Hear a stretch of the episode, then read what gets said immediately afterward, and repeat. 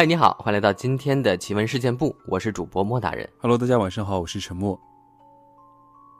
今天我和陈默呢，给大家带来了几个中国古典的小故事。我们之前节目中呢，分享过一个《酉阳杂俎》这本书中记载的一些故事。今天呢，我们换了一本书来推荐啊。嗯，是的，这本书叫做《右台仙馆笔记》。嗯，这是一位清末的一个大学者，他写的一本书，书中呢也是记载了很多这种比较诡异啊、怪异的故事。今天呢，我们就来听陈默分享一些这个书中记载的一些奇人异事。嗯，那一起来听一下吧。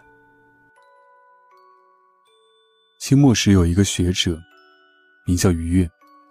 晚年时，他曾写过一本笔记小说《右台仙馆笔记》，里面所记的都是当时各地的一些奇闻怪谈，所谓搜神、术异之类的。不过，里面的内容却也不全都是荒诞不经、捕风捉影的事情，而是掺杂着一些真实的案件。不过，这些案件在传播过程中，又肯定会多多少少受到人为的改编，所以最初的情况是怎样的，我们并不得而知，只能通过于越老先生的笔记，得以一窥时值晚清末世的社会上所发生的一些令人匪夷所思的事件，以及在这些事件背后所隐藏的当时的人的奇异心理。汾阴，这是一位从宁波来的友人向于越所讲述的。据他说，在他们那里发生了一件焚死女婴的事情。有一人先在空地上堆满了木柴，然后将一名女婴放到了上面，之后点燃了那堆木柴。烈火很快熊熊燃烧起来，柴上的女婴开始拼命的啼哭，继而奋力挣扎，但没过一会儿，便被烧成了焦炭，连人的形状都看不出来了。之后，那人又将女婴绑在一块石头上，扔进了江里。当时有几百人在围观，没有不叹息的。有人问那人为什么要这么干，那人回答说，他家中之前已经生了两个女儿了，都被他溺死了，可如今生下来又是女孩，所以便用火烧死她，希望她的魂魄知道害怕，不敢再到他家来了。这虽然不是一个鬼故事。但我觉得这很快就会变成一个鬼故事了。于越老先生评价道：“嗟乎！逆女以为避俗，乃更以一句了之。世子何辜？惨离王莽焚儒之刑，为民目者如何不为之力尽也？”金刚禅，扬州东乡十里田有一个护苗人，夜里就住在临时搭起的棚子里。一夜。他忽然远远望见二里之外的河边土地庙前有团火光，一会儿大，一会儿小，忽明忽暗，心里起疑，便叫上几个壮汉一起拿上家伙去一探究竟。等走过去，发现那里只有一个僧人席地而坐，旁边支着一个砂锅，正在煮东西。众人询问他的来历，僧人答道：“我朝拜完南海观音回来。”路过这里时肚子饿了，所以煮东西吃。众人一见没什么异常，正要回去，忽然一人开玩笑问僧人：“你这和尚不会在吃肉吧？”说着就掀开了盖子，之后愕然发现，砂锅内所煮的竟是两个月未足的婴儿胚胎。众人一见大惊，争先恐后用手中的棍棒去打那僧人。僧人扑倒在地，跪叹道。我的气数尽了，凡修炼金刚禅的人，必须吃掉三十六个男胎，才能练成大道。我只吃了七个，就遇到了你们，这是我自己福薄，快杀了我吧，不必多说了。众人群情激愤，很快便将僧人活活打死了，之后将他的尸体扔进了河里。这是初看会觉得那和尚很吓人，为了修炼邪法，不惜吞吃婴儿。但是仔细想想，此事从头到尾都只有那群护苗人的证词。那僧人别说没有自白的机会，就是连尸体都找不到了。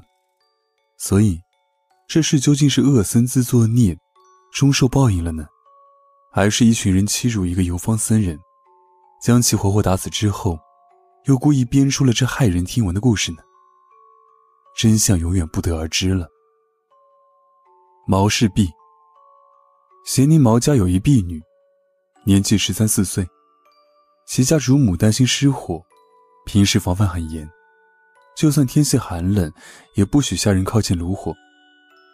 一天傍晚，忽然举家都闻到一股恶臭，就像是火在烤东西一样。不多时，就连邻居家也闻到了，纷纷上门来问是怎么回事。主母于是便喊那个婢女，但此时却发现她居然失踪了。众人一通寻找，很快在一间空房子里找到了她。只见她双脚踏在铜火炉上，倚着门站着，喊她却不答应。走近一看，已经死了。有人上前碰了碰她，她的身体竟随手化为了灰烬，只剩下双脚踏在铜炉上，没有化掉。地上流了满地的膏油，可是房间里却一件东西都没有受到波及，就连婢女所倚靠着的门都没有灼烧过的痕迹。于月评论道：“奇异啊！若说火是从炉中而起，那应该先烧她的脚，为何这婢女却偏偏只留下脚没有化呢？有人怀疑这是佛家的借火自焚，可是她就是一个下人丫头。”平时没有显出一点跟他人不同的地方，而且其死状可谓极惨，借火自焚也不会是这样。又有人怀疑，这婢女之前必是先喝醉了酒，外部的火气一烤，引动了内火，以至于自己燃烧起来。这个还有几分道理。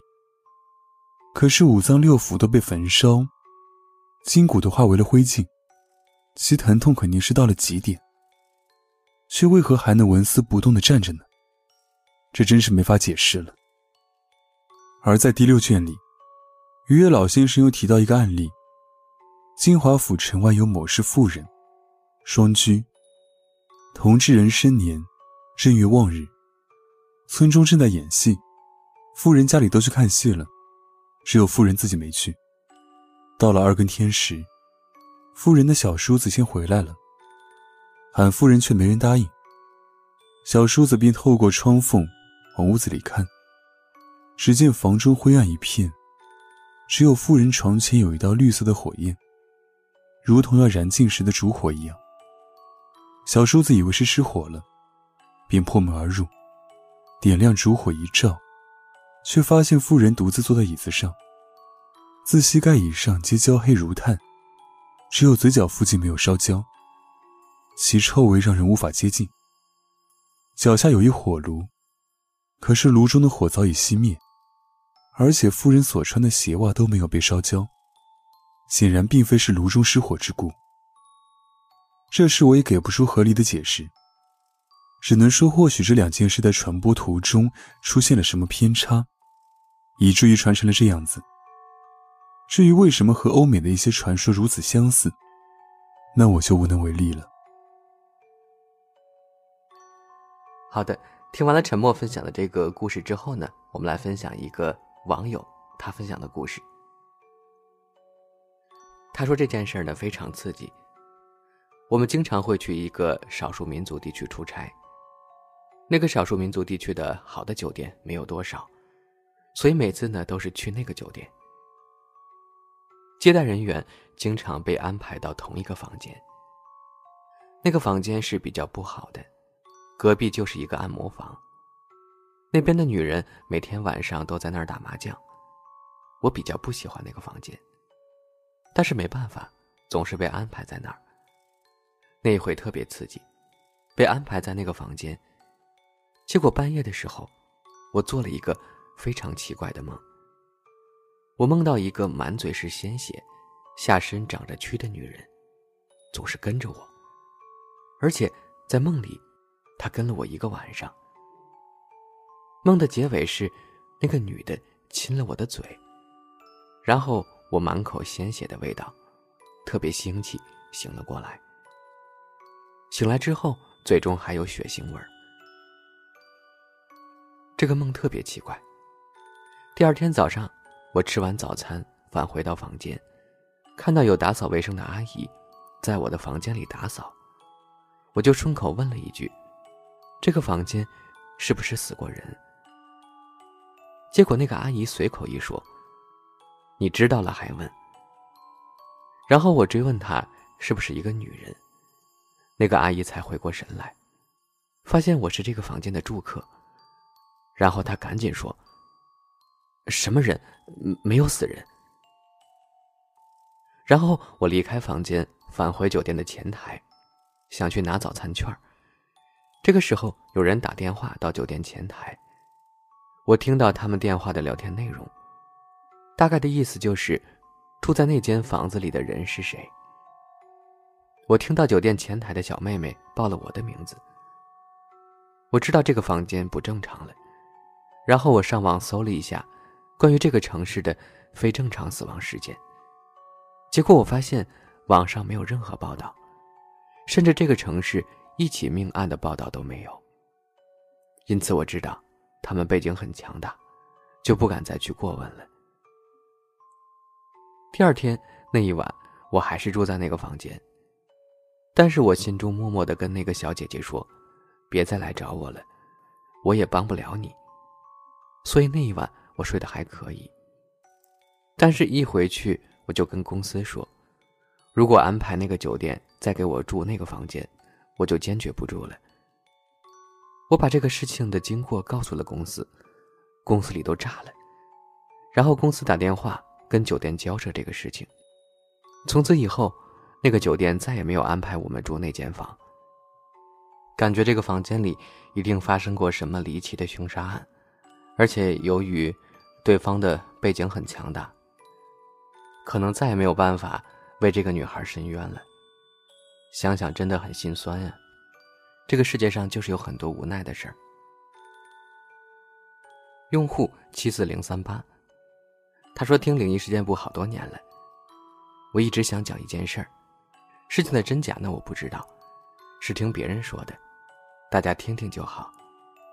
话说有一天晚上，丈夫回家时，给妻子打了个电话。妻子挂断电话后，就坐在沙发上等丈夫，不知不觉的。妻子就睡着了。半梦半醒中，妻子听见了门铃响，就起身开门，看到丈夫在门外对自己笑。